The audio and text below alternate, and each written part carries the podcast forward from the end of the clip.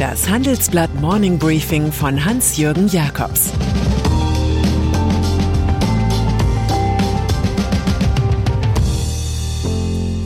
Guten Morgen allerseits. Heute ist Montag, der 4. Oktober, und das sind unsere Themen. Pandora Papers zeigen Geldflucht in Steueroasen. Jetzt red I mit Martin Herrenknecht. Volvo macht den Börsengang wahr. Nach einer kurzen Unterbrechung geht es gleich weiter. Bleiben Sie dran. Die Welt steht vor gewaltigen Herausforderungen. Zum einen die Energiewende voranzutreiben und gleichzeitig den Klimawandel einzudämmen. Und auch der Energieträger Wasserstoff gewinnt weltweit immer mehr an Bedeutung. Doch wie geht es weiter? Erfahren Sie mehr auf dem Handelsblatt Wasserstoffgipfel 2024 am 12. und 13. Juni in Essen. Infos unter handelsblatt-wasserstoffgipfel.de.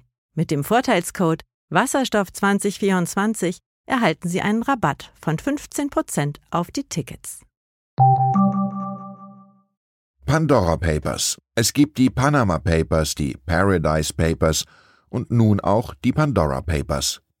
Hinter dem sagenhaften Namen verbergen sich über 11 Millionen Dokumente, die der Presse zugespielt wurden.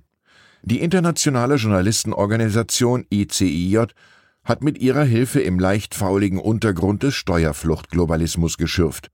Das Ergebnis 35 amtierende und frühere Staatslenker sowie hunderte Amtsträger aus aller Welt haben Vermögen mit Hilfe von intransparenten Trusts, Stiftungen und Briefkastenfirmen angelegt.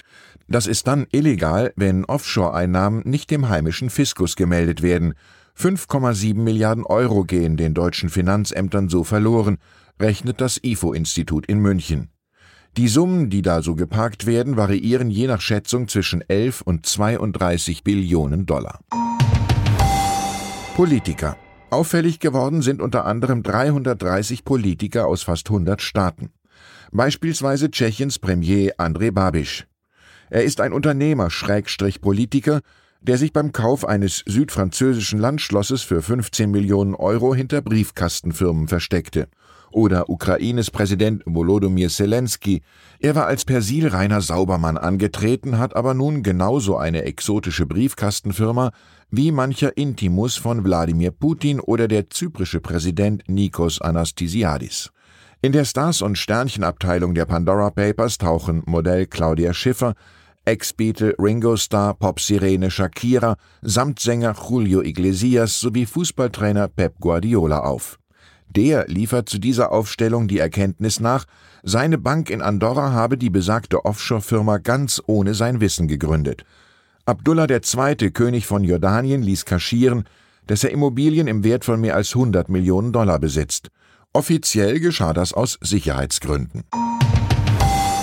Tony Blair, Bizarr ist auch der 6,5 Millionen Pfund Kauf eines Bürogebäudes in London City durch Ex-Premier Tony Blair und seine Ehefrau mit dem schönen Namen Cherry. Abgewickelt wurde der Vorgang über eine Schattenfirma auf den britischen Jungferninseln, was den Blairs 312.000 Pfund an Steuern ersparte. Auch ließ sich so vertuschen, wer der Verkäufer der Immobilie war, nämlich die Familie eines Ministers des eher sehr illiberalen Staates Bahrain. Aber wer schert sich um Menschenrechte, wenn man Steuern sparen kann? Man sagt also Merci, Cherie, und weiß genau, dass in diesem Business nun wirklich nichts jungfräulich ist. Man wundert sich am Ende auch nicht, wenn das hochverehrte Publikum erstmal keinem Politiker glaubt, der unbedingt und ganz entschlossen die Steueroasen dieser Welt trockenlegen will. Martin Herrenknecht Tunnelbauer Martin Herrenknecht hat viel von der Welt gesehen und sich auch im Alter eine Hingabe zum klaren Wort bewahrt. Das CDU-Mitglied fordert Einigkeit in der Union. Wenn Armin Laschet weiter angeschossen wird, nimmt das keiner mehr für voll. Auch sonst wählt der 79-Jährige gern deutliche Worte. Elon Musks Untergrundröhre Hyperloop ist für ihn eine Fata Morgana. Die Grünen nennt er Tagträumer und die Deutschen sind für Herrenknecht Moralapostel, die mal lieber zuerst die Kohlekraftwerke und dann die Atommeiler abgeschaltet hätten. So wie sich Herrenknecht im Handelsblatt-Interview präsentiert, hätte er das Zeug zum berühmten Spottverseschmieden der Blecken auf dem Münchner Nockerberg. Noch eine Kostprobe? Ich möchte endlich mal eine verlässliche Prognose sehen, wie viel Strom wir 2030 brauchen und wie er erzeugt werden soll. Vor allem, wenn wir alle Elektroautos fahren müssen, wie der Volkswagen Fuzzi Herbert dies postuliert. In vier Jahren ist dies mit einer großen Abfindung weg und dann wird der nächste VW-Vorstand kommen und sagen, wir brauchen doch noch Verbrennungsmotoren. Bernard Tapie. Er war das Enfant terrible von Politik und Wirtschaft in Europa – ein Aufsteiger aus kleinen Verhältnissen in Paris in die große Dealwelt der Finanzen. 1988 schwebte er einmal mit seiner Entourage in die Handelsblattzentrale ein, um zu erzählen, was er noch so alles kaufen wollte. Und die ganz großen Dinger kamen ja wirklich erst noch der Kauf von Adidas und der Kauf des Fußballclubs Olympique Marseille. Der bestach unter seiner Ägide auch mal Rivalen, gewann aber auch den Europapokal der Landesmeister. Als linksliberaler Städtebauminister holten ihn alte Affären ein. Er saß nun in Gerichtssälen und war irgendwann pleite. Also wurde das Multitalent nun auch noch Sänger und Schauspieler.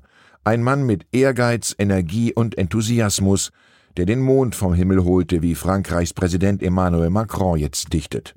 Bernard Tapie, Arbeiterkind mit Unverwüstlichkeitsanspruch, ist am Sonntag im Alter von 78 Jahren gestorben.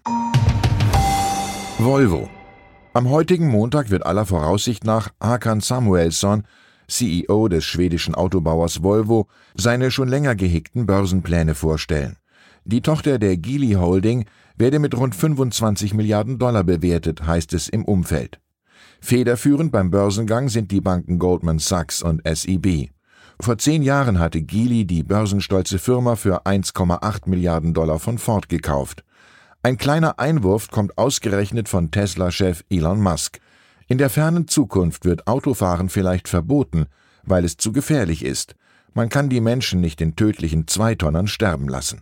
Und dann ist da noch die Fußball-Bundesliga der Frauen, die auf dem besten Weg ist, den Altherrenclub Deutscher Fußballbund DFB zu verlassen.